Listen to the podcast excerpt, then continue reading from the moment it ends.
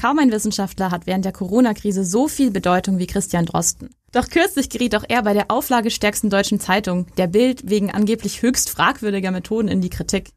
Was war da los und war die Kritik gerechtfertigt? Team one, take three, A mark. This is a message from the people of Monum. Halbwertszeit. Der Podcast von Radioaktiv. Und damit herzlich willkommen zu Halbwertszeit, dem Podcast von Radioaktiv. Wie ihr vielleicht bereits gemerkt habt, soll es heute um Wissenschaftler in Medien gehen. Dabei wollen wir uns einer Leitfrage widmen, nämlich welche Probleme können bei Wissenschaftskommunikation auftreten und wie kann man sie vermeiden? Doch bevor wir anfangen, wollen wir uns erstmal kurz vorstellen. Ich bin Julius. Hi, ich bin Paulina. Wir sitzen uns in einem schönen Corona-sicher abgeklebtem Studio mit gebührendem Abstand gegenüber und wollen heute über ein sehr interessantes Thema sprechen, das sich auch ein bisschen inhaltlich auf vorherige Podcast-Folgen äh, des Podcasts Halbwertszeit bezieht. Ja, genau. Wir hatten ja zum Beispiel schon mal über Verschwörungsmythen, also nicht wir, aber die liebe Jacqueline und Maxim haben schon über Verschwörungsmythen gesprochen. Und äh, auch Jacqueline und Maxim haben sich ja schon mit dem Chef der ESA über Weltraumtourismus und so weiter unterhalten. Und da wurde das Thema Wissenschaften in Medien schon angeschnitten. Also wenn ihr das noch nicht gemacht habt, könnt ihr diese Folgen gerne nochmal nachhören. Und äh, wir wollen jetzt uns mal grundsätzlich damit beschäftigen, was es eigentlich damit auf sich hat. Wie werden Wissenschaften in Medien dargestellt? Was sind die Probleme und wie können wir diese Probleme auch lösen? Und wo wird es auch schon ganz gut gemacht? Also es gibt ja nicht nur Negativbeispiele, es gibt auch sehr gute Beispiele. Genau, aber das eine Negativbeispiel, mit dem wir jetzt schon eingestiegen sind, was glaube ich gerade auch super aktuell ist, ist ja die Drosten-Bild-Debatte. Julius, ich glaube, du hast da sicher auch was mitbekommen, oder? Ja, es fing für mich eigentlich auf Social Media an, wo Leute, die ich kannte, einen Tweet von Christian Drost, einem der Institutsinhaber oder eines Institutspostens an der Berliner Charité, also einem sehr, sehr wichtigen Institut. Er ist einer der führenden Virologen dort, geteilt haben. Und in diesem Twitter-Post ging es darum, dass Christian Drosten eine Mail von der Bild-Zeitung bekommen hat mit der Bitte um eine Stellungnahme und einer Deadline von nur einer Stunde und einem Haufen an aus dem Kontext gerissenen Zitaten von anderen Wissenschaftlern bezüglich einer Studie von Christian Drosten. Dieser hat sich mit der Frage beschäftigt, wie ansteckend Kinder bei Corona sind und laut der Mail der Bild behaupteten viele Wissenschaftler, die Studie wäre falsch oder würden diese stark kritisieren. Ja, genau. Also die haben ja dann sozusagen gemeint, dass die Studie immer mehr in die Kritik gerate, als der Artikel dann rauskam und sie sei grob falsch. Und ich glaube, was die Bild da einfach nicht verstanden hat, ist, dass Wissenschaftler sich untereinander kritisieren. So, das ist normal, dass man sagt, hey, die Studie war gut, aber da und da könnte man noch mal was unterschiedlich machen. Und deswegen war diese Behauptung, die Studie geriete immer mehr in die Kritik, war einfach, das, das kann man halt so nicht sagen. Und die ganzen Wissenschaftler, die da zitiert wurden, die haben ja dann auch alle danach gesagt, so ja, nee, äh, da will ich mich jetzt eigentlich von distanzieren. In dem Kontext habe ich das so nicht gesagt und so weiter. Und ich finde, das war ein ganz gutes Beispiel dafür, jetzt im aktuellen Kontext, was zumindest mal, sage ich mal, falsch laufen kann. Also an eines der Beispiele, wie sowas aus dem Kontext gerissen werden kann. Einer der Wissenschaftler, die meisten zitiert wurden von der Bild, um ihr Argument zu untermauern, Drostens Studie wäre grob falsch, hat sich hauptsächlich auf kleine Details in der Daten, im Datenanalyseteil von Drostens Studie bezogen und dabei gar nicht die Richtigkeit der Studie in Frage gezogen, sondern nur basically Feedback gegeben, wie man es hätte noch besser analysieren können. Und das ist sozusagen ein Prozess, der im wissenschaftlichen Kontext total normal ist. Also Wissenschaftler ja, geben sich gerne gegenseitig Feedback, um eben ihre Methoden noch zu verbessern, um Studien noch besser zu machen. Und das heißt trotzdem nicht, dass irgendwas falsch ist an der Studie, dass die Qualität der Studie darunter leidet. Das hat die Bild-Zeitung eben falsch aufgegriffen. Und das ist natürlich ein sehr interessanter und sehr bezeichnender Ansatzpunkt, um sich mit dem Prozess der Wissenschaftskommunikation zu beschäftigen. Genau. Und das wollen wir in, Zug in den nächster Zeit mal tun. Mal schauen, wie lange wir dafür brauchen. und Zeit. wir haben uns eine Struktur dafür ausgedacht. Genau, weil wir haben jetzt einfach mal gesagt, wir führen euch jetzt mal so ein bisschen durch den Prozess aus, so wie entsteht eine wissenschaftliche Erkenntnis und wie entsteht Forschung und so weiter und fangen dann bei den Forschern und den Dozenten an, gehen dann weiter und überlegen uns dann, was sind da so die Probleme, was kann man besser machen, was sind deren Ziele auch, gehen dann weiter zu den Pressestellen der Universitäten, die quasi die Schnittstelle sind zu den Medien hin gucken dann, was ist eigentlich die Sicht der Medien, was können da für Probleme auftreten, aber was haben die dann auch für Ziele? Sind die vielleicht unterschiedlich zu denen von den Forschern? Und am Ende gehen wir dann noch auf die Konsumenten ein und gucken vielleicht auch mal, was wird von den Konsumenten vielleicht auch falsch verstanden? Also wie können dann auch diese verkürzten Darstellungen, wie sie eben oft sind in der Wissenschaftskommunikation, wie können die falsch interpretiert werden von den Konsumenten? Genau, also welche typischen Fehler oder welche typischen falschen Ansätze sozusagen oder Zugänge häufig noch bestehen in der Bevölkerung und was ihr auch daraus lernen könnt, wie man einen besseren Zugang zum Verständnis von Wissenschaft genau. finden kann. Ja, also ich hoffe mal, das ist einigermaßen interessant jetzt für euch. Was ich ganz lustig finde, wir finden dieses Thema halt beide unglaublich spannend. Also ich einfach, weil ich schon ewig mal ein Wissenschaftsressort im Radio aufmachen wollte und ein bisschen so über Wissenschaft reden wollte und ich finde, das ist eigentlich ganz cool, mal allgemein darüber zu reden. Und Julius, ich glaube, du willst auch, überlegst auch Wissenschaft im Master zu studieren, oder? Äh, Wissenschaftskommunikation. Ähm, ich habe mir durchaus überlegt, in den Bereich Wissenschaftsjournalismus zu gehen. Aber ich, mein Hauptansatzpunkt, jetzt hier darüber zu reden, war, dass ich viele Beispiele gefunden habe, vor allem auf Social Media, aber auch bei renommierteren Nachrichten oder Medienorganen, die mich negativ überrascht haben, wie ja. Wissenschaft äh, häufig kommuniziert wird und ich deswegen gerne mal darüber sprechen wollte. Allerdings, es wird definitiv keine nur negative Folge. Wir haben auch einige Positivbeispiele für euch und mir ist im Laufe der Recherche auch viel Positives aufgefallen, was deutlich besser läuft, als ich es eigentlich erwartet hätte. Ja, was ich jetzt zum Einstieg mal ganz interessant fand, ich habe mal so ein bisschen geguckt, okay, wie sehr vertrauen die Leute eigentlich in die Wissenschaft? Ich meine, jetzt gerade ist es natürlich super aktuell, auch wegen Corona, weil die Leute jetzt quasi in ihrem Alltag auf wissenschaftliche Erkenntnisse auch angewiesen sind und wirklich teilweise Existenzen davon abhängen. Und ich habe hier eine Studie gefunden. Wir verlinken euch die Quellen nachher auch alle nochmal in der Beschreibung, dann könnt ihr die nachschauen. Da in dieser Studie haben 66 Prozent, also zwei Drittel der Befragten, haben angegeben, dass sie in die Wissenschaft vertrauen. Mal zum Vergleich zu 2019. Äh, 2019 waren es nämlich nur 46 Prozent. Also der Anteil an Menschen, die in die Wissenschaft vertrauen, ist um einiges angestiegen. Auf der anderen Seite habe ich aber auch eine Studie von 2019 gefunden, in der fast 50 Prozent der Befragten gesagt haben, sie interessieren sich eigentlich kaum oder gar nicht für wissenschaftliche und Forschung. Aber das war natürlich 2019, also vor Corona. Da würde es mich mal interessieren, wie sich das mittlerweile verändert hat. Ich kann mir gut vorstellen, dass es auch angestiegen ist, aber da habe ich jetzt keine Zahlen zugefunden. Also genau, wenn ihr was dazu gefunden habt, könnt ihr es uns ja mal mitteilen. Aber ich fand es schon sehr interessant, dass wirklich mehr Leute jetzt in Wissenschaften vertrauen.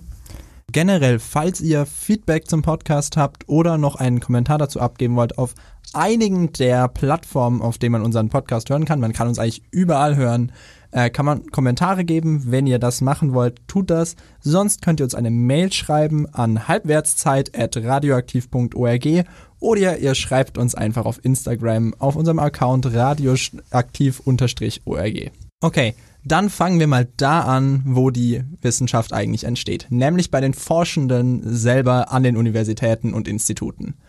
Paulina, was sind die Ziele einer Person, die forscht, wenn sie ihre Forschung kommunizieren möchte? Naja, also ich meine, in erster Linie möchte ein Forscher ja erstmal Erkenntnis gewinnen. Also er möchte, Leute gehen ja nicht um die Forschung, um Profit zu machen oder um berühmt zu werden, also in den meisten Fällen zumindest, sondern die gehen in die Forschung, weil sie forschen möchte und weil sie Sachen rausfinden wollen, weil sie was entdecken möchten, weil sie etwas zum Weltwissen beitragen möchten. Aber natürlich, um zu diesem Wissen beizutragen, ist es auch wichtig für die Forscher, dass sie diese Forschung an die Öffentlichkeit bringen können aber natürlich mit so vielen Details wie möglich, weil du musst, ich meine, wir kennen es ja selber so ein bisschen, ne? Also ich sag jetzt mal so ein bisschen, weil Bachelorarbeit ist jetzt nicht gleichzusetzen mit Doktorarbeiten und äh, Papern schreiben. Aber man beschäftigt sich ja doch dann schon sehr genau mit einem Thema und also mir persönlich, wenn ich mich in so, zum Beispiel mal in einer Bachelorarbeit, mir fiel es einfach unglaublich schwer, dann nicht immer auf die Details einzugehen und keinen Roman zu erzählen oder super viel über mein Forschungsprojekt zu reden und mich aufs Wesentliche zu konzentrieren. Du sprichst schon eins der größten Probleme von Seiten der Forschenden hinsichtlich der Kommunikation ihrer Forschung an. Das Ziel der Kommunikation, also warum müssen Forschende überhaupt ihre Wissenschaft an die Außenwelt bringen? Weil die, die Erkenntnisse haben sie ja trotzdem generiert. Es geht einerseits geht es um Aufmerksamkeit natürlich. Zum Beispiel möchte ein, eine forschende Person in Fachmagazinen veröffentlicht werden, möchte Anerkennung auch innerhalb der wissenschaftlichen Community erlangen und so weiter. Und dafür ist es natürlich sehr hilfreich, wenn man zum Beispiel, wenn es einen Zeitungsartikel über einen gibt oder über die Forschung. Und andererseits geht es natürlich auch um Fördermittel. Fördermittel werden in vielen Fällen nicht nur von den Universitäten selber vergeben, sondern auch über sogenannte Drittmittel von Unternehmen, von Privatspendern und so weiter. Und wenn einem als Forschenden ein Artikel über einen geschrieben wird oder ein bekanntes Interview oder so entsteht, dann ist es natürlich wahrscheinlicher, dass jemand auf einen aufmerksam wird und einem die nächste Studie finanziert. Ja, es stimmt schon so. Um die Kohle kommt man halt nie drum rum, ne? Selbst wenn man idealistische Ziele hat, nur Erkenntnisse zu gewinnen. Irgendwie geht es leider doch immer ums Geld. Das äh, ist halt so.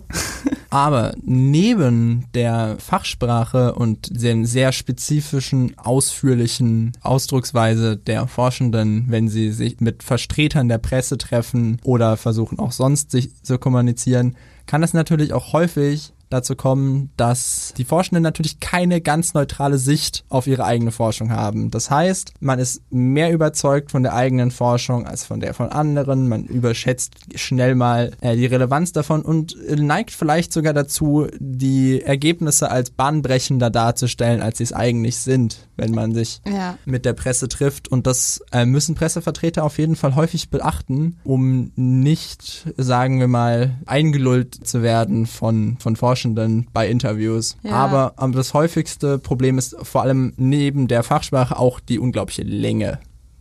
Ja. Also, wenn wir es mal vergleichen wollen, ist die Länge eines Papers häufig im zweistelligen Seitenbereich mit vielen Grafiken, aber auch sehr, sehr vielen Seiten Text und ein Zeitungsartikel beispielsweise oder ein kurzes Radiointerview ist eine Seite oder drei Minuten lang maximal. Und da muss natürlich einiges runtergebrochen werden. Gut, da kannst du jetzt sagen, du kannst auch einfach das Abstract reinhauen, also quasi die Zusammenfassung von dem Paper, aber da ist natürlich das Problem, dass das jetzt auch nicht immer direkt für die breite Masse, sage ich mal, verständlich ist. Ja, und auch nicht angenehm zu lesen. Also nee. ähm, für den wissenschaftlichen Betrieb sind Abstracts zwar das ungefähr praktischste, das es gibt, um sich sehr viel Zeit zu sparen, aber ich lese Abstracts trotzdem nicht gerne. Deswegen. Und häufig eben bei Interviews mit Forschenden kann es dazu kommen, dass die PressevertreterInnen dann feststellen müssen, dass die Forschenden nicht bereit sind, es so, ihre Erkenntnisse so weit runterzubrechen, wie sie das gerne hätten oder wie sie das gerne bräuchten, um es veröffentlichen zu können. Ja, da gibt es auch einen Fachbegriff für. Und zwar heißt es das der Curse of Knowledge. Und das ist quasi dieses Phänomen, wenn man so viel über eine Sache weiß, dass man sich nicht mehr in eine Person reinversetzen kann, die das vielleicht nicht weiß und es nicht hinbekommt, sich quasi in diese Person reinzuversetzen und alle Sachen zu erklären, die man selber weiß. Und ich glaube, das ist ein Phänomen, das ist bei Wissenschaftlern, Forschern relativ häufig der Fall, was dann natürlich auch zu Missverständnissen führen kann, wenn einfach die Wissensgrundlage fehlt bei den Kommunikationspartnern. Eine persönliche Anekdote zu dem Thema. Ich habe im Zuge meines Studiums mal einen Kurs journalistisches Schreiben belegt und der Dozent dort hat uns erzählt von einem Interview, das er mit einem Wissenschaftler geführt hat. Und er hat es dann natürlich runtergekürzt, ihm zur Korrektur geschickt. Der meinte, nein, das ist viel zu kurz und hat es dann wieder verlängert. Und das ging mehrmals hin und her, bis er dann irgendwann gesagt hat, okay, wir haben den Platz nicht, dann veröffentlichen wir das Interview nicht. Und das scheint gar nicht so selten zu sein, dieses Ereignis, dass Wissenschaftler nicht bereit sind, sich so weit runterbrechen zu lassen, dass es für eine Veröffentlichung in klassischen Medien reicht. Ja, das ist irgendwie ziemlich traurig, weil eigentlich verbauen die sich, also ich weiß nicht, vielleicht verbauen sie sich ja auch so ein bisschen eine Chance, dass ihre Erkenntnisse quasi an Anerkennung gewinnen und so weiter. Aber ja, klar, also ich meine, es gibt ja auch immer wieder Probleme hat man jetzt schon an dem Drosten-Beispiel gesehen, was wir vorher besprochen haben. Dann kommen wir als nächstes zu denen, die den Wissenschaftlern helfen wollen, sich besser mit den Medienvertretern einigen zu können und deren Kommunikation verbessern wollen, nämlich den Pressestellen der Universitäten. Die haben natürlich erstmal die Ziele Aufmerksamkeit. Aufmerksamkeit für die Wissenschaftler der Universität und natürlich auch wieder Fördermittel zu generieren. Also im Prinzip haben sie ähnliche Ziele wie Wissenschaftler, nur dass natürlich dieser Erkenntnisgewinn und das wirkliche Forschen komplett wegfällt und es geht nur noch um Aufmerksamkeit und Kohle. Genau. Also die, das ist natürlich eine infame Unterstellung. Ja, natürlich, ich habe jetzt wieder übertrieben, das stimmt schon. Allerdings muss man auch beachten, dass die Pressestellen an Universitäten häufig eben nicht mit Wissenschaftlern des Fachbereichs besetzt sind, sondern eben mit Kommunikationsexperten. Das heißt mit Kommunikationswissenschaftlern, die zwar theoretisch auch studierte Kommunikationswissenschaftler sind, aber dann zum Beispiel Physikern helfen sollen, ihre Forschung an den Mann zu bringen. Ja. Oder eben auch einfach gelernte Journalisten, die dann äh, in Pressestellen arbeiten, genauso wie sie in Pressestellen von zum Beispiel Parteien oder Organis anderen Organisationen häufig äh, gelernte Journalisten vorzufinden sind. Und um euch ein bisschen erklären zu können, worauf diese Pressestellen wert sind, haben wir glücklicherweise ein Handout der Technischen Universität Braunschweig gefunden, mit der diese ihre Wissenschaftler auf den Kontakt mit Medien vorbereitet. Was glaubst du denn, Paulina, sind die wichtigsten Punkte, die dort drin aufgelistet werden, gleich ganz oben in einem farblich markierten Kästchen? Vielleicht äh, nicht zu viel Vorwissen erwarten, was ich vorher schon mit dem Curse of Knowledge angesprochen habe. Ich kann mir vorstellen, dass das relativ wichtig ist. Also ich denke mir dann auch, so Wissenschaftler, wenn die diese Wissensbasis haben, die müssen doch manchmal echt denken, so, oh, die Medien, die sind ja alle dumm, oder? Ja, wahrscheinlich. also, die drei wichtigsten Sachen, die drinstehen, sind, überlegen sich vor dem Gespräch, welche Kernbotschaft deutlich werden soll. Das ist zum Beispiel nämlich einer der großen Unterschiede zwischen wissenschaftlichen Texten, die keine so eine klare Kernbotschaft haben, sondern eben dem wissenschaftlichen Abfolge eines Papers und einer Studie folgen und einem journalistischen Artikel, der am Ende eine Kernbotschaft transportieren soll primär. Zweitens, sprechen Sie in kurzen Sätzen und so anschaulich wie möglich, verwenden Sie Beispiele und Vergleiche. Auch wieder etwas, was sehr, sehr unüblich ist im wissenschaftlichen Prozess. Oder hast du schon viele Beispiele in Papern gelesen? In manchen tatsächlich ja. Also es kommt drauf an, was du für welche liest, aber das sind dann halt mehr so Übersichtsartikel, wo irgendwelche Konzepte erklärt werden und dann hast du ein zum Beispiel psychologisches Konzept und dann kommt wieder ein Beispiel, damit man es verstehen kann und dann wieder ein Konzept. Aber ich meine, wenn du das in einem öffentlichen Rahmen, in einem journalistischen Rahmen machst, dann musst du quasi mehr Beispiel als Konzept irgendwie erklären, weil die Leute das ja auch sonst gar nicht verarbeiten können, sag ich mal. Also und sich, dass die das vielleicht auch gar nicht interessiert. Die setzen sich da nicht hin und sagen, okay, ich lerne das jetzt. Die sehen das von vielleicht, oh, ja, das ist ja cool, das ist ja interessant. Genau, und der dritte entscheidende Punkt in diesen Handouts ist, erwarten Sie nicht zu viel Vorwissen. Wie du schon korrekt vermutet hast, müssen die Pressestellen scheinbar häufig ihre Wissenschaftler noch darauf hinweisen, dass eben auch ein Pressevertreter, auch ein gelernter Wissenschaftsjournalist natürlich lange nicht auf demselben Wissensstand ist wie eine forschende Person zu dem Thema, die sich seit Jahrzehnten nur mit einem ganz kleinen Teilbereich ja. der Kernphysik oder so beschäftigt. Und auch wenn es ein Wissenschaftsjournalist ist, der zwar theoretisch vielleicht mal sogar Physik studiert hat, wird er wahrscheinlich nicht so tief in diesem Teilgebiet drin sein, geschweige denn ein Wissenschaftsjournalist, der nicht Physik studiert hat. Pressestellen haben, wie wir bereits festgestellt haben, natürlich nicht immer ein großes Interesse an einer neutralen Berichterstattung, sondern vielleicht an etwas positiveren Berichterstattung über die Forschung ihrer WissenschaftlerInnen und dementsprechend kann das auch zu Problemen hinsichtlich der journalistischen Qualität dieser Berichterstattung führen, wie ein aktuelles Beispiel sehr gut veranschaulichen kann. Genau, ein aktuelles Beispiel ist die Sache mit der Heinsberg Studie oder auch dem Heinsberg-Protokoll. Und zwar war das mit dem Virologen Christian Streeck. Der hat untersucht zur Virusausbreitung während der Karnevalsfeier in Heinsberg. Also hat er die erste Fallstudie zugemacht, wie sich das Virus da verbreitet hat und wie viele Leute vielleicht auch gar nicht wussten, dass sie infiziert waren. Und die Agentur Story Machine wollte dazu eben Forschung, die Forschung dokumentieren und begleiten, wie sie gesagt haben. Aber wie sich dann rausgestellt hat, war das letztendlich eigentlich nicht wirklich ein neutrales Dokumentieren und Begleiten, sondern diese Berichterstattung ähnelte eher so einer PR-Kampagne zur Verfolgung bestimmter Ziele und war eigentlich keine neutrale Berichterstattung. Und zwar mit wollte man eigentlich das Ziel haben, schnellere Lockerungen zu haben, also das quasi Story Machine dann gezeigt hätte. Ah ja, guck, da in Heinsberg, das war ja gar nicht so schlimm. Und die Dunkelziffer ja war ja so hoch, das heißt, es sind gar nicht so viele gestorben, ist voll harmlos, können wir einfach lockern. Und da sieht man einfach mal, dass auch eine professionelle PR-Agentur daran scheitern kann. Ich habe die Information von kapital.de, von einem Artikel dort und da kommt so ein bisschen raus, dass äh, Christian Streeck eben da auch mit beteiligt war und das quasi mit geplant hat, aber ich bin mir jetzt nicht sicher, inwiefern das wirklich wie neutral oder nicht neutral er war. Also ich möchte ihm da jetzt nichts direkt unterstellen, weil ich mich jetzt so gut auch nicht mit dem Thema auskenne. Was wir auf jeden Fall mitnehmen können, ist, dass es auch bei dem Umgang mit der Präsentation von Forschung durch die Forschenden selber, aber auch durch deren Pressestellen oder sonstigen äh, PR-Vertreter ein sehr vorsichtiger Umgang notwendig ist. Eben durch die Medien, aber auch durch die Konsumenten. Und deswegen wollen wir jetzt als nächstes erstmal zu den Medien kommen. Paulina, wo bekommen Wissenschaftsjournalisten denn überhaupt die ganzen Informationen her, mit denen sie solche Artikel dann am Ende schreiben können? Naja, erstmal natürlich aus Fachzeitschriften und von Fachkongressen, wo sie quasi über bestimmte Fachbereiche und bestimmte Themen informiert werden. Es gibt natürlich auch Online-Fachportale, wo man sich informieren kann.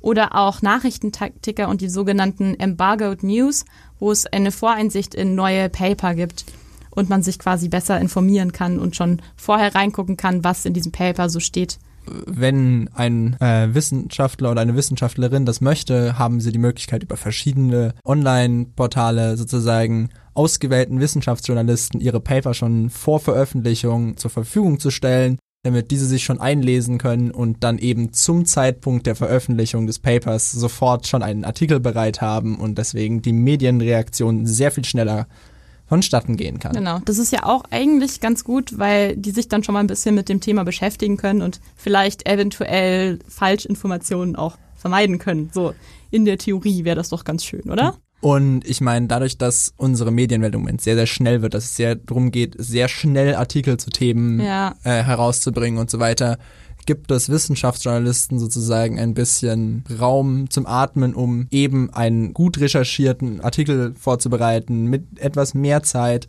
um eben Falschinformationen oder zumindest schlechte Recherche besser vermeiden zu können. Zumindest ja. in der Theorie. Denn äh, das Ziel von Medien hauptsächlich, naja, primär geht es um Informationsaufarbeitung und Informationsweitergabe. Das heißt, Medien versuchen im Prinzip komplexe Sachverhalte anschaulich und verkürzt darzustellen, um sozusagen dem Konsumenten einen einfachen Überblick über ein gewisses Thema zu geben. Das ist je nach Thema einfacher oder schwieriger. Bei Wissenschaftsjournalismus dann etwas schwieriger, da natürlich die Themen noch deutlich komplexer sind. Was da auch noch dazu kommt, ist natürlich auch der Nachrichtenwert. Also ganz wichtig für Medien ist ja ein sehr guter Nachrichtenwert. Was heißt Nachrichtenwert? Es muss erstmal aktuell sein. Also jetzt sind wir schon wieder, wir reden so viel über Corona heute, oder? Aber irgendwie passt es halt leider. Also zum Beispiel Corona oder wenn jetzt einfach eine neue bahnbrechende Forschung rausgekommen ist, die einfach sehr aktuell ist. Faszination, also alles, was die Leute fasziniert, zum Beispiel Weltraumthemen oder was in die Weite, in die Tiefe geht. Ich weiß nicht, vielleicht wurde irgendein neues Tiefseeungeheuer entdeckt oder so. Oder irgendwelche neuen psychologischen Phänomene. So Sachen, also dass die Leute davon fasziniert sind und natürlich, dass die Leute auch betroffen sind. Genau, also einen persönlichen Bezug zu dem Thema finden genau. können und genau. deswegen sozusagen die Meldung interessanter finden. Und warum ist dieser Nachrichtenwert so relevant? Naja, die meisten Medien haben leider muss man so sagen, ein wirtschaftliches Interesse hinter ihrer Arbeit. Das heißt, wenn sich eine Zeitung nicht verkauft, wenn Online-Artikel nicht geklickt werden und so weiter, verdienen die Journalistinnen und Journalisten kein Geld und dementsprechend ist deren Arbeit dann schwer zu finanzieren, weswegen eben Artikel, so Clickbait-Artikel entstehen oder eben der Nachrichtenwert sehr weit, sehr viel Relevanz hat und eben Nachrichten nicht nur nach ihrer gesellschaftlichen Relevanz, sondern eben nach ihrer Begeisterungsfähigkeit ausgewählt werden. Ich würde mal sagen, da spielt natürlich auch immer eine Regel, wie diese Nachricht oder die wissenschaftliche Erkenntnis jetzt in dem Fall dann auch präsentiert wird. Also ich finde gerade heutzutage, also ich erwische mich zum Beispiel selber immer wieder dabei, wie ich immer mehr YouTube-Videos oder so schaue, anstatt mir jetzt mal irgendeinen Zeitungsartikel durchzulesen. Also ich würde jetzt mal behaupten, so audiovisuelle Sachen, die audiovisuell dargestellt werden, werden ja auch nochmal besser aufgenommen oder sind vielleicht auch nochmal attraktiver für die Konsumenten, um da reinzuhören, als ja. jetzt zum Beispiel nur Audio oder Text, den man, da muss man ja sogar was tun, da muss man ja was lesen. Genau. Ist ja anstrengend. Und dahingehend unterscheiden sich natürlich auch die Formen der Präsentation ein bisschen in Bezug auf, wie gut sie sich eignen, um Wissenschaftsjournalismus präsentieren zu können oder Wissenschaft eben journalistisch aufarbeiten zu können. Ja. Denn vor allem die Audioform macht es natürlich sehr, sehr schwierig, so etwas wie Grafiken einzubinden oder auch kompliziertere, längere Sätze zu verwenden, um mal kurz auch einen komplizierteren Sachverhalt darzustellen. Deswegen wird man feststellen, dass vor allem im Radio natürlich sehr wenig über Wissenschaft gesprochen wird, da rein auditive Medien das etwas erschweren. Andererseits gibt es Wissenschaftspodcasts und Podcasts im Generellen. Dazu kommen wir aber später noch, weil wir euch da ein bisschen was empfehlen können. Am praktischsten ist natürlich meiner Meinung nach die audiovisuelle Form, Ja. also in Form von Videos, die mit Ton unterlegt sind, wo dann Grafiken und auch Animationen verwendet werden können. Beispielvideos und so weiter mit Ton unterlegt werden können, vor allem auch lange Dokumentationen einfach zu konsumieren sind. Also ich kann mir besser 45 Minuten äh, eine Dokumentation auf ZDF Info anschauen, als ich einen Text, der die gleiche Menge an Informationen enthalten würde, lesen kann. Ja, eben, das meinte ich ja auch, dass eben audiovisuell meistens ein bisschen einfacher ist. Aber ich würde sagen, wir kommen jetzt mal zu den Problemen. Was ist denn das Problem bei den Medien und warum so Sachen manchmal falsch dargestellt werden oder was generell die Probleme sind? Naja, also das zentrale Problem ist natürlich, dass die Wissenschaftsjournalisten und Journalistinnen sehr, sehr komplexe Sachverhalte sehr, sehr weit herunterbrechen müssen. Das heißt, dass aus einem Paper von 50 Seiten, 20 Seiten, auch bei nur 10 Seiten muss am Ende ein Artikel von anderthalb bis zwei Seiten entstehen. Das heißt, es müssen 80 Prozent verschwinden. Ja, und das passiert halt so schnell, dass da dann schon Missverständnisse entstehen, ne? Also wenn du sagst, okay, wir haben jetzt voll die krasse Erkenntnis und du vergisst aber irgendwie zu erwähnen, dass das nur wirklich eine ganz kleine Stichprobe war und eigentlich gar nicht so repräsentativ war oder dass methodisch vielleicht irgendwas nicht gestimmt war oder so, dann kommt es schnell mal out of context. Und wenn man das dann noch kombiniert damit, dass Wissenschaftsjournalistinnen und Journalisten natürlich meistens ein deutlich geringeres Fachwissen haben und deswegen eventuell nicht jede statistische Methode oder jeden Fachbegriff in seiner Gänze verstehen können, führt das häufig dazu, dass dann eben Ergebnisse fehlinterpretiert werden können oder eben die Tragweite eines, eines Ergebnisses über- oder unterschätzt werden kann. Aber das ist ja auch eine Sache von der Ausbildung ein bisschen, ne? Also ich meine, wie bildest du einen Wissenschaftsjournalisten aus? Ich habe mich ein bisschen beschäftigt damit, welche Studiengänge es zu dem Thema gibt. Und es gibt zum Beispiel Wissenschafts- und Medienkommunikation am KIT in Karlsruhe oder auch den Studiengang Wissenschaftsjournalismus an der Technischen Universität Dortmund. Den Studiengang Wissenschaftsjournalismus gibt es nur zweimal in Deutschland und eigentlich ist der an der TU Dortmund der relevante. Interessanterweise teilen die das ein bisschen auf. Man kann sich sozusagen auf einen von drei wissenschaftlichen Vertiefungsbereichen beschäftigen, also medizinisch-biologisch, physikalisch oder ingenieurswissenschaftlich. Kriegt dort sozusagen eine grobe Einführung, also ein Grundstudium, das eben aber trotzdem lange nicht an das eines Masterstudenten der Fächer zum Beispiel heranreicht und eben eine journalistische Grundausbildung. Das ist sozusagen ein sehr, sehr guter Studiengang zu dem Thema, würde ich trotzdem behaupten, da eben das Fachwissen und die journalistische Methodik mitgegeben werden. Aber bedeutet natürlich trotzdem, dass die, Fach, die Tiefe des Fachwissens nicht vorhanden sein kann danach. Ja. Und wenn wir uns jetzt zum Beispiel die Einstellungskriterien für Wissenschaftsjournalisten bei verschiedenen Zeitungen anschauen, beispielsweise bei der Frank Frankfurter Allgemeinen Sonntagszeitung, die setzen ein Studium eines naturwissenschaftlichen Faches oder eines ingenieurswissenschaftlichen Faches voraus, aber beim Einstieg noch keine allzu große journalistische Grundausbildung. Ja, das ist halt die Frage, wo setzt du den Fokus drauf, ne? Und also ich, ich finde, es macht schon Sinn, dass du dann eine wissenschaftliche Grundausbildung hast, damit du dieses Grundverständnis auch hast. Ich würde jetzt einfach mal behaupten, dass man Journalismus ein bisschen besser lernen kann als Wissenschaft und Forschung. Oder was meinst du? Ja, würde ich auf jeden Fall Schon, auch ne? davon ausgehen. Was natürlich eine der wichtigsten Aufgaben von Wissenschaftsjournalistinnen und Journalisten bei der Wissenschaftskommunikation dann auch noch ist, ist auszuwählen, welche Forschung es überhaupt in die Nachrichten schafft, beziehungsweise es wert ist, in, in den Nachrichten erwähnt zu werden. Laut dem Deutschlandfunk Kultur kommen zum Beispiel alleine im Fachbereich der Astrophysik pro Tag 50 bis 100 Forschungsberichte raus. Das kann natürlich kein Wissenschaftsjournalist und keine Wissenschaftsjournalistin alles durchschauen. Okay, das ist echt krass.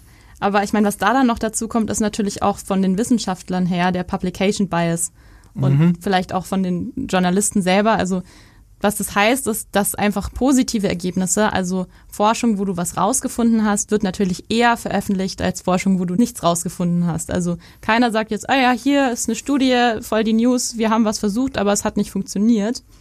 Und ich meine, das führt natürlich auch schon mal zu der Wahrnehmung, dass Wissenschaft erstmal viel erfolgreicher ist, sag ich mal, als sie tatsächlich ist. Also ich würde mal behaupten, Forschen ist hauptsächlich Try and Error, also dass du was ausprobierst und es funktioniert halt einfach nicht. Ja, und das ist halt ein Problem. Ja. Ein weiteres sehr, sehr großes Problem ist, dass auch Wissenschaftsjournalistinnen und Journalisten, die sehr gut ausgebildet sind, natürlich nicht immer die Qualität der Forschung vor allem wenn es um statistische Methoden oder ähnliches geht, ausreichend bewerten können, um herauszufinden, ob das wirklich ein valides Paper ist oder eben nicht. Und da ist es dann natürlich sehr, sehr wichtig, auch sich auf andere Experten auf dem Gebiet verlassen zu können. Eines der größten Beispiele zu dem Thema ist beispielsweise schon ein paar Jahre her. Da ging es um den Blutkrebsdiagnosetest, den die Uni Heidelberg groß angekündigt hat damals im Mai 2019 und der erstmal in, der, in den Medien sehr gehypt wurde, wo es dann herumging, wir können mit einem einfachen Blutschnelltest Brustkrebs früh erkennen und so weiter und so weiter. Und am Ende stellte sich heraus, nee, können sie nicht. Wie ist und das passiert? Ja, im Prinzip hat die Pressestelle der Universität Heidelberg hat die Ergebnisse sehr überspitzt, overhyped. Sie waren sehr, sehr wenig weit in der Forschung und haben schon große Ergebnisse versprochen. Und die kamen am Ende nicht. Aber die Paper, auf die sich sozusagen berufen wurden, wurden von den Wissenschaftsjournalistinnen und Journalisten am Ende nicht eindeutig genug geprüft. Und erstmal wurden natürlich dann große Artikel geschrieben und es folgte wenig. Die letzte Perspektive, über die wir jetzt noch reden, ist die Perspektive der Konsumenten selber. Also was sind eigentlich deren Ziele und so weiter. Weil natürlich ist es letztendlich die, bei denen die Botschaft ankommt und wo vielleicht auch noch mal einiges schief gehen kann. Erstmal, was sind denn die Ziele von Konsumenten? Ich würde mal sagen, Julius, Ziele kann man eigentlich nicht einfach so pauschalisieren, oder?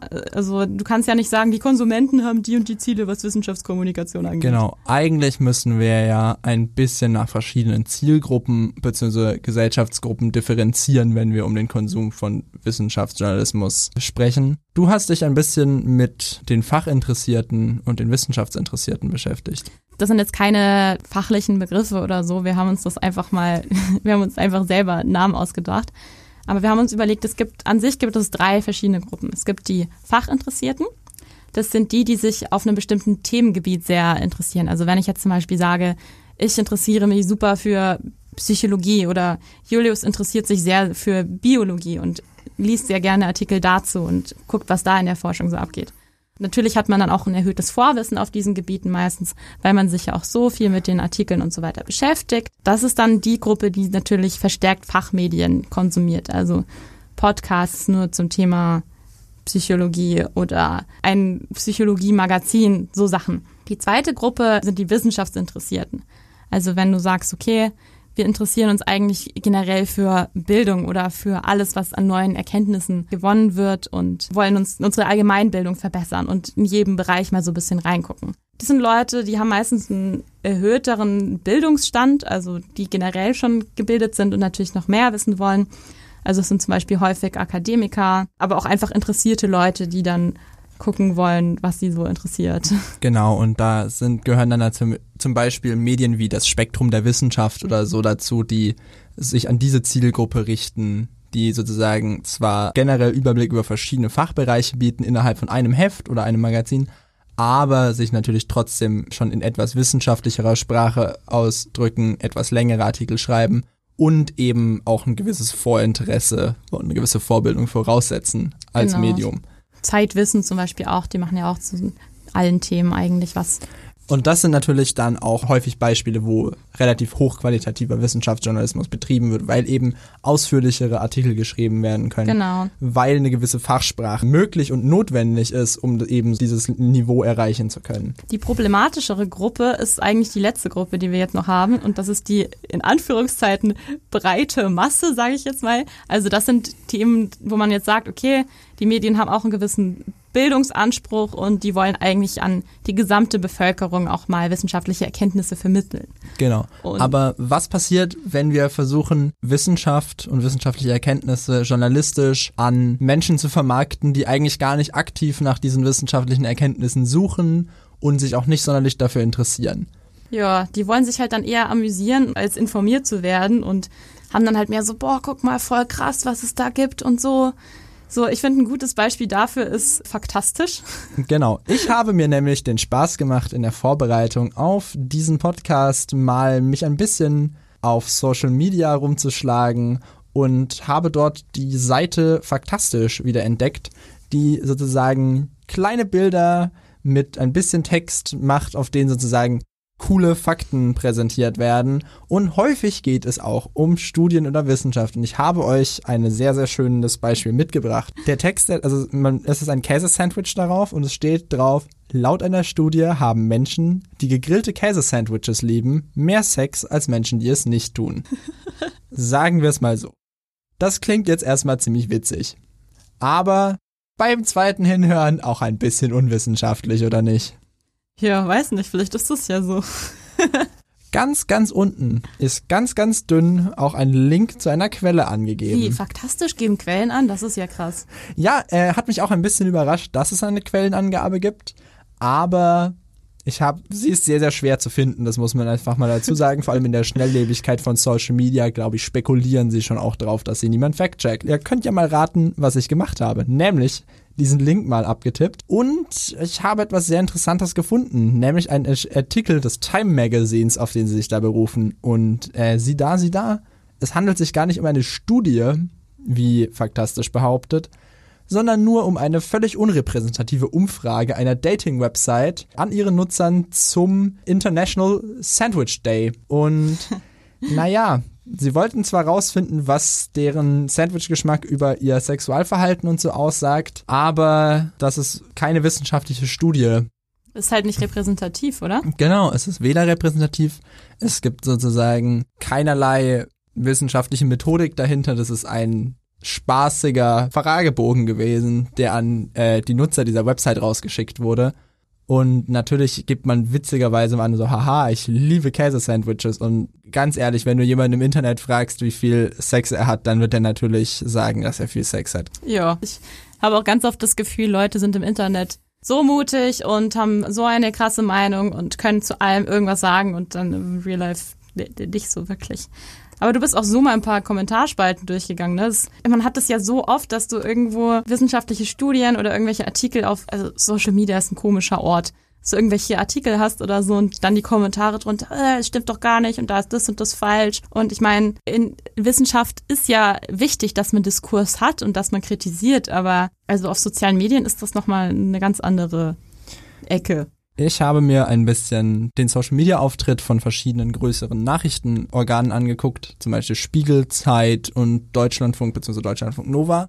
Und mir ist erstmal aufgefallen, dass im Verhältnis zu anderen Themen, vor allem politischen Themen, Wissenschaftsartikel sehr selten geteilt werden, sondern einfach nur auf der Website in der gewissen Sparte unterwegs sind, was schon darauf hindeutet, dass die eben eher an ein spezielles Publikum vermarktet werden. Die Ausnahme da zeigt ein bisschen DLF Novas Instagram-Account, den ich sehr empfehlen kann. Sehr, sehr schöne Aufarbeitung von Themen. Aber wenn wir uns jetzt die Kommentare angucken von den Artikeln, die ich gefunden habe, lass es mich so sagen. Es gibt ein paar Kommentare, die ihren Zuspruch ausdrücken. Für, oh, das ist interessant, danke dafür, das ist spannend, so, das ist ein wichtiges Thema. Der Großteil der Kommentare sind aber eher, sagen wir mal, Glaubenskriege. Also ich habe sehr, sehr viele Kommentare gefunden, die eher sagen, Sachen gesagt haben wie, nee, da glaube ich jetzt nicht dran. Oder ein anekdotisches Argument vorgebracht haben, wie mein Cousin, dessen Frau hat das aber anders erlebt, deswegen ist es nicht so. Meine erstaunlichste Entdeckung war, dass fast jedes Thema von gewissen Gruppen auf den Klimawandel und Greta Thunberg bezogen werden kann und da negative Kommentare hervorrufen. Zum Beispiel ein einzelner Artikel von Focus Online zum Thema äh, Magnetfeldumkehrung der Erde, den ich heute noch gefunden habe, wo dann erstaunlich viele Leute meinten, ja, was ist mit Greta Thunberg jetzt? Oder das ist jetzt auch wieder irgendwas mit dem Klimawandel.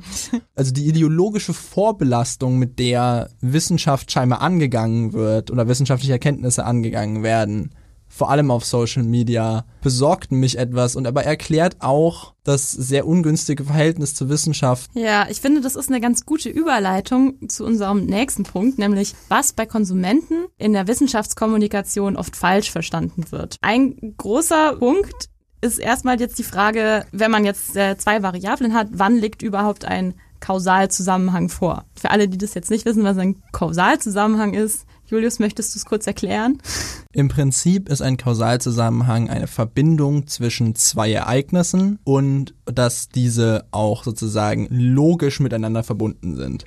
Genau. Also wenn A, dann passiert B. Und da gibt es sozusagen zwei Unterkategorien davon. Es gibt einen deterministischen Zusammenhang. Das heißt, wenn A eintritt, muss B auch eintreten. Genau, also zum Beispiel, wenn ich diesen Ball auf dieser Höhe loslasse, dann fällt er runter.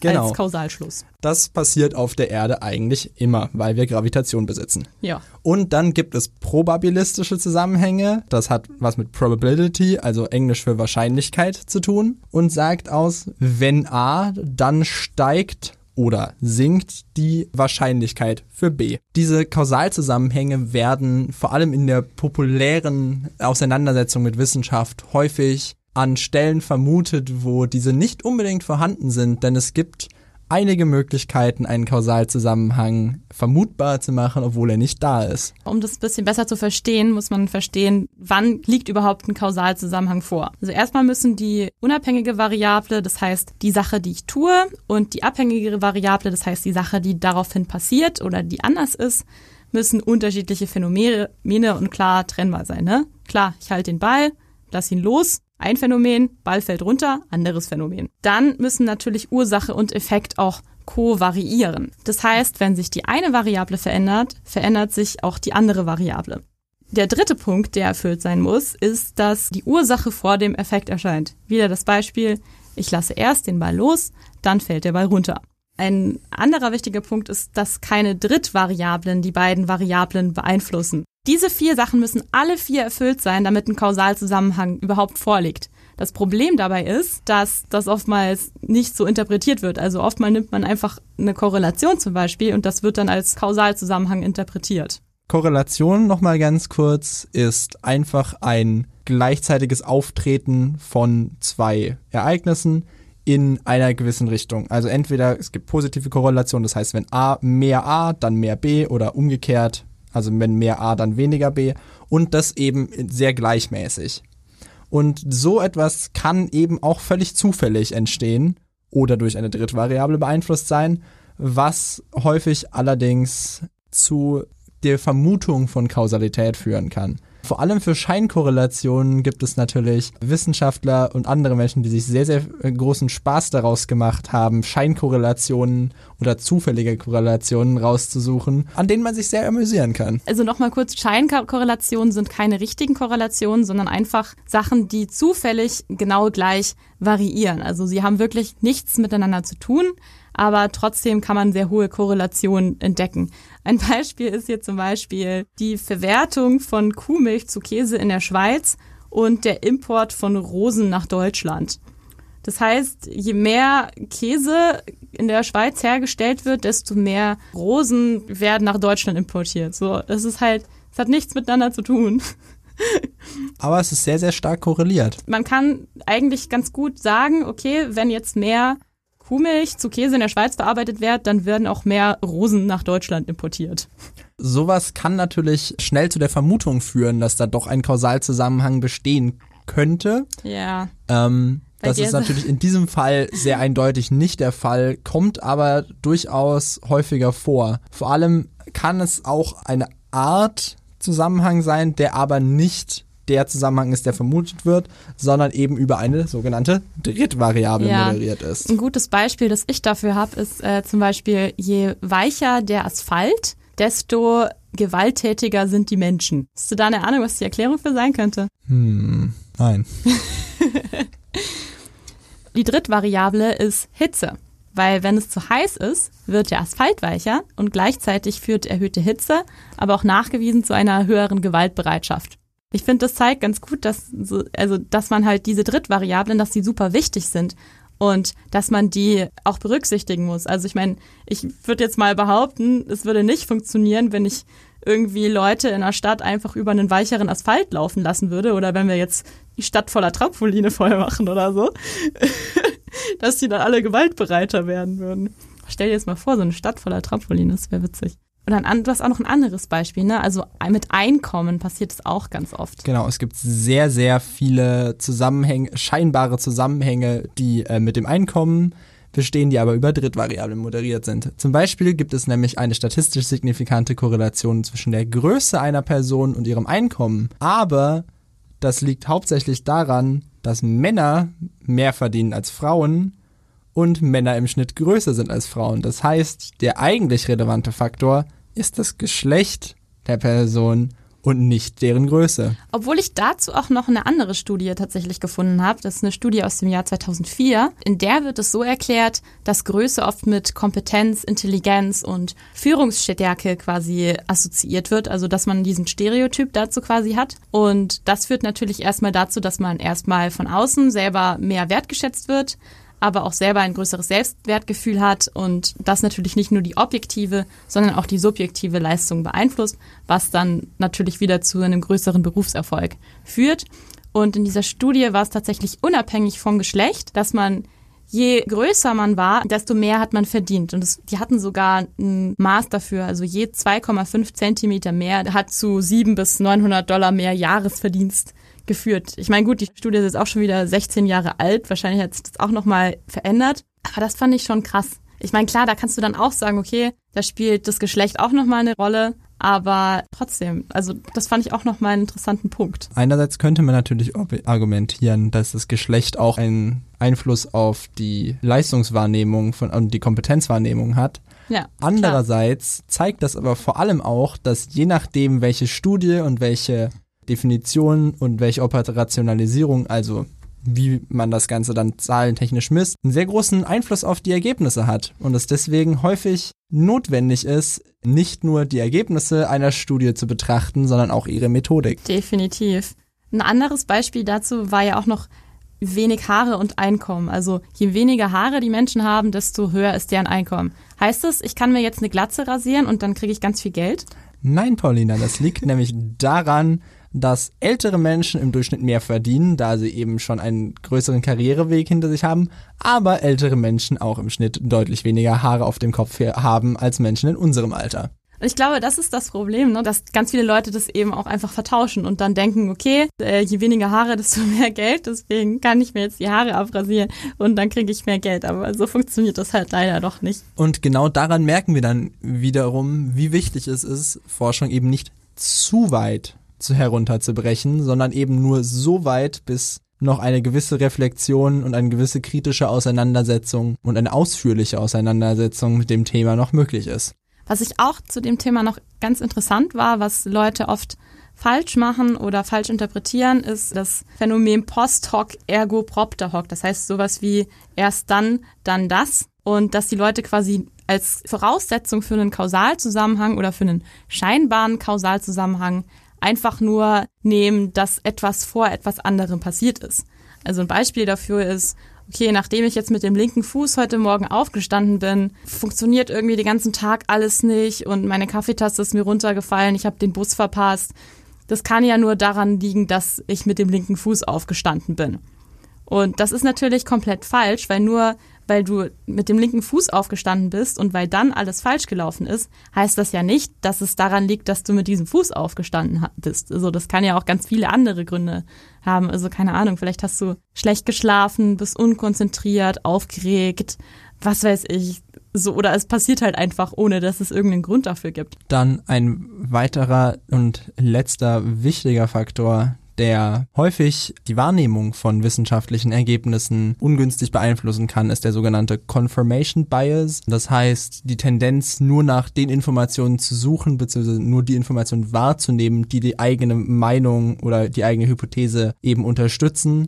Das kann sogar so weit gehen, dass man selbst sehr, sehr fundierte Informationen, die einem widersprechen, einfach ablehnt, emotional und dann eben unter einen Artikel auf Facebook schreibt, nein, glaube ich nicht dran. Das ist etwas, worüber man sich selber häufig bewusst sein muss, wenn man versucht, äh, Informationen zu sammeln oder eben mit wissenschaftlichen Erkenntnissen konfrontiert wird. Ein wahnsinnig gutes und aktuelles Beispiel zu diesem Thema der Bezug mancher Leute zum Thema Klimawandel. Das heißt, wenn du sehr feste davon überzeugt bist, dass es den Klimawandel nicht gibt, dann bringt es wenig, sehr, sehr viele Artikel zum Thema Klimawandel und dessen Existenz zu lesen, weil die Wahrscheinlichkeit, dass diese Person diese Information dann einfach nicht glaubt oder nicht akzeptiert, ist sehr hoch. Und wenn dann ein Artikel kommt, der auf einer unseriösen Nachrichtenseite kommt, in dem es darum geht, dass es den Klimawandel nicht gibt, dann wird diesem Artikel plötzlich viel mehr Bedeutung beigemessen. Das ist dann halt so nach dem Motto, hä, guck mal, es schneit doch draußen, Klimawandel gibt's doch gar nicht, ist doch voll kalt. Ein weiteres Problem bei der Rezeption von wissenschaftlichen Erkenntnissen oder auch generell in den Medien sind sogenannte Framing-Effekte. Und das ist das Problem, dass Ergebnisse oder Informationen unterschiedlich interpretiert werden, wenn sie anders dargestellt werden. Jetzt nochmal auf die Statistik zum Anfang zum Beispiel. Ich hätte jetzt sagen können, ein Drittel der Befragten interessieren sich für die Wissenschaft. Oder ich hätte sagen können, zwei Drittel der Leute interessieren sich nicht für die Wissenschaft. Und ich würde mal behaupten, je nachdem, wie ich das formuliert hätte, hättet ihr jetzt gesagt, hä, ein Drittel der Bevölkerung interessiert sich für die Wissenschaft, das ist ja voll viel. Oder dass ihr gesagt hättet, was, zwei Drittel interessieren sich nicht für die Wissenschaft, das, das ist ja voll viel, wir haben ja voll die uninteressierte äh, Gesellschaft in Deutschland. Oder Julius, was meinst du, hättest du das auch so gesehen? Ja, also je nachdem, wie man Sachen eben formuliert und welchen Teilbereich der Informationen man als den zentralen präsentiert, lassen sich sehr, sehr verschiedene Aussagen eben über Themen treffen. Ja. Was natürlich die zentrale Aussage sehr, sehr stark beeinflussen kann und was eben ein Medienvertreter dann tun kann bei der journalistischen Wiedergabe eines Forschungsbeitrags. An sich sollte es ja keinen Unterschied machen. Das ist echt nur ein kleiner Unterschied in der Darstellung, aber es hat halt dennoch schon so eine große Auswirkung und ist eben insbesondere ein Problem bei sämtlichen solchen Statistiken und deren verkürzten Berichtungen. Was da natürlich helfen kann, sind zum Beispiel, wenn man jetzt eine Pie-Chart macht oder so ein Balkendiagramm, dass du beide Informationen veranschaulicht hast und dass du nicht schon von vornherein die Tendenz in eine Richtung hast. Ja, ich hoffe, wir könnten euch jetzt so ein bisschen einen Überblick darüber geben, was alles schieflaufen kann oder was Probleme sind, bei die, auf die man berücksichtigen muss, wenn man wissenschaftliche Erkenntnisse in Medien kommuniziert. Das war jetzt natürlich nur ein ganz kleiner Ausflug. Und es gibt noch so, so viel mehr, was man dazu sagen könnte. Und ich würde sagen, wir verlinken euch ein paar Sachen, wo ihr euch auch dann nochmal ein bisschen genauer reinlösen könnt, wenn euch das Thema interessiert. So, bevor wir euch jetzt aber entlassen, wollen wir noch abschließend ein kleines Fazit finden und euch dabei einerseits ein paar Verbesserungsvorschläge für guten Wissenschaftsjournalismus, aber auch für einen guten Zugang zu eben jenem mitgeben und vor allem auch ein paar positive Beispiele, die die Probleme, die wir aufgezählt haben und die wir festgestellt haben in unserer Recherche, sehr gut angehen und eben dort große Fortschritte gemacht haben und sehr, sehr guten Wissenschaftsjournalismus betreiben. Zuerst einmal, Paulina, wie weit dürfen wir Wissenschaft denn jetzt eigentlich vereinfachen im Journalismus? Ja, das ist halt die Frage, ne? Einerseits gibt's ja so diese Meinung, okay, Wissenschaft muss wieder komplizierter werden. Es kann halt einfach nicht jeder verstehen. Du hattest da doch, glaube ich, einen Artikel zu gelesen, richtig? Genau. Ich hatte einen Artikel gefunden, in dem einige Vertreter von verschiedenen Forschungsgruppen gefordert haben, dass Wissenschaft wieder komplizierter dargestellt werden muss, weil es wäre viel zu vereinfacht und so weiter. Wo eben gesagt wurde, dass Wissenschaft so kompliziert sein muss, dass nicht jeder es eben versteht. Mit dem Ziel, dass auch nicht jeder sich ein Urteil zu Wissenschaft Wissenschaft erlaubt und so weiter. Und ich meine, an einem gewissen Punkt kann ich das nachvollziehen, dahingehend, dass eben wenn ich Leute lese, die dann sagen, nee, glaube ich nicht dran und so weiter. Aber ich glaube es nicht, dass es hilfreich ist, wenn Wissenschaft sich so ein bisschen in den Porzellanturm zurückzieht und äh, ja. einfach sagt, ihr versteht uns nicht, dann lasst uns in Ruhe. Und dass eben dort mit einem gewissen Bildungsanspruch und einer gewissen Bildungsmission hinsichtlich der Wissenschaftler, aber auch der Wissenschaftsjournalistinnen und Journalisten weiterhin gearbeitet werden muss. Und mhm. dass eben deswegen wir gucken müssen, wie weit wir Wissenschaft noch vereinfachen können. Und ich finde, die wichtigsten Kriterien, wie weit vereinfacht werden darf, sind die ursprüngliche Aussage der wissenschaftlichen Studie darf nicht verfälscht werden und es dürfen keine der wissenschaftlichen Prinzipien auch bei der Kommunikation von Wissenschaft dann außerhalb des wissenschaftlichen Kontexts verletzt werden, da sich eben trotzdem um Wissenschaft handelt, auch wenn sie nur vereinfacht dargestellt wird. Ja, ich finde, was da halt auch super wichtig ist, ist, dass es immer transparent dargestellt wird und dass man Quellenangaben hat und genau weiß, wo die Sache herkommt. Das ist natürlich jetzt nochmal eine andere Sache, ob die Leute sich dann wirklich die Zeit nehmen, das nachzuforschen und nachzugucken, okay, wo haben die die Sachen her? Also oftmals werden ja dann wirklich einfach diese Aussagen genommen und halt irgendwie aus dem Kontext gerissen und trotzdem irgendwie interpretiert, ohne dass man da weiter drauf guckt. Aber ich finde, es ist sehr, sehr wichtig, dass diese Möglichkeit, das nachzuschauen, zumindest da ist. Was eben dann wichtig ist für die Seite der Journalistinnen und Journalisten ist, die Ergebnisse der Forschung nicht unnötig hoch zu stilisieren oder so, wie wir jetzt zum Beispiel bei dem Blutkrebsbeispiel vorhin schon gesehen haben, oder wie ein anderer Meinungsartikel, den ich gefunden habe, zum Beispiel zum Thema Archäologie sagt, dass nicht jeder archäologische Fund sofort als Sensationsfund bezeichnet werden sollte, weil häufig sind es einfach sehr irrelevante Stücke. In diesem Artikel, der beim Spiegel veröffentlicht wurde, von einem werten Guido Kleinhubert übrigens, beschreibt zum Beispiel den Fall eines äh, kleinen Jungen, der eine römische Münze gefunden hat im Wald und dann natürlich erstmal viel in Lokalzeitschriften, über äh, Lokalzeitungen über Sensationsfund und wow. Und am Ende war das Ding nicht mal relevant genug, dass sie es in ein Museum oder so packen wollten. Er durfte es einfach behalten. Ja, gut. Aber hauptsächlich große Sensation, ne? Was auch noch ein ganz wichtiger Punkt ist, finde ich, was viele auch missverstehen und was vielleicht auch oft so dargestellt wird, ist, Leute, Wissenschaft kann nichts beweisen. Wissenschaft beweist nicht. Das klingt jetzt erstmal komisch, aber es ist so. Genau. Es lassen sich immer nur sehr starke Hinweise finden, dass ein Zusammenhang besteht oder so, aber selbst ein Physiker kann einen Zusammenhang nicht wirklich beweisen. Ja, und jetzt mal ausgenommen von der Mathematik, da muss man Sachen beweisen, aber ansonsten in der wissenschaftlichen Forschung, man kann Sachen nicht beweisen, man kann Hypothesen nur widerlegen. Das heißt, wenn ihr irgendwo lest, eine Studie hat bewiesen oder so, seid sehr, sehr skeptisch, hofft, dass ihr die Quellenangabe findet und immer wenn ihr euch irgendwas ein bisschen komisch vorkommt, versucht die Originalquelle zu lesen. Ja gut, jetzt haben wir so viel über Sachen gelesen, die falsch sind und die nicht gut sind.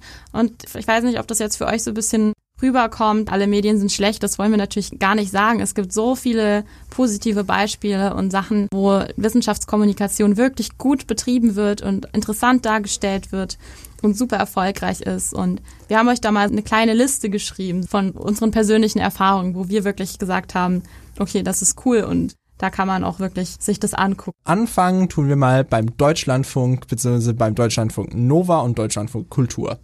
Diese haben vor allem den Vorteil, dass sie im öffentlich-rechtlichen Bereich sind und deswegen nicht ganz abhängig von Klickzahlen oder Auflage oder so sind. Alle drei davon laden ihre Beiträge, die normalerweise im Programm des Deutschlandfunks gespielt werden, auf ihren Webseiten hoch.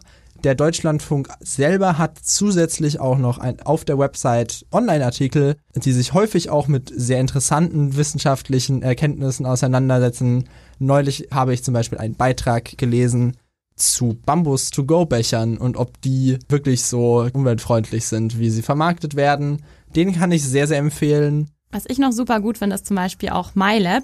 MyLab ist ein Teil von Funk mittlerweile geworden und macht hauptsächlich YouTube-Videos. Sie ist aber selbst promovierte Chemikerin, das heißt, sie weiß auch wirklich, wovon sie redet und sie schafft es in ihren Videos wirklich, diese Themen gut darzustellen und transparent alles zu machen und das super fundiert zu erklären. Ja, also ich würde sagen, das ist auch echt ein super Vorbild und eine sehr, sehr gute Wissenschaftlerin, Journalistin, Wissenschaftsjournalistin. Weiterhin im Printbereich gibt es zum Beispiel das Katapultmagazin. Im Vergleich zu den meisten anderen wissenschaftsjournalistischen Angeboten beschäftigt sich das Katapultmagazin primär mit Sozialwissenschaften und Geowissenschaften und kann vor allem für Interessierte in diesen Bereichen wahnsinnig interessant sein. Also für politische soziologische und so weiter Zusammenhänge. Was ich am Katapultmagazin vor allem beeindruckend finde, ist, dass die meisten Artikel in einer engen Zusammenarbeit von den Redakteuren des Magazins und Wissenschaftlern und Wissenschaftlerinnen entstehen und dadurch eben eine hohe journalistische und eine hohe wissenschaftliche Qualität an den Tag legen. Zusätzlich werden die ergänzt von wahnsinnig guten und informativen Grafiken und anderen Visualisierungen und es erscheint zwar nur alle drei Monate, diese drei Monate geben aber auch sehr, sehr viel Zeit zur Vorbereitung, sodass die Redakteure und Redakteurinnen des Katapult-Magazins eben sehr viel Wert auf Qualität und gute Recherche legen können. Was auch noch gut ist, ist der Zeitwissen Podcast. Woher weißt du das?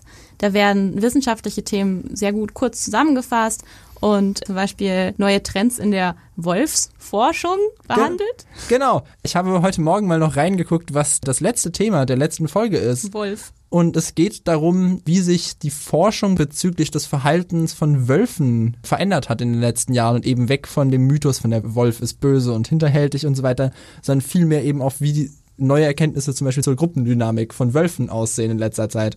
Also es sind sehr, sehr spezifische, aber auch sehr interessante Themen und sie sind, sagen wir mal, kurz genug, dass man es schnell konsumieren kann, es nicht langweilig wird, aber trotzdem ausführlich genug, dass ja. nichts unter den Tisch fällt und es wird eben auch wieder in Kooperation von Redakteuren von Zeit Online und Experten zu dem Thema erstellt.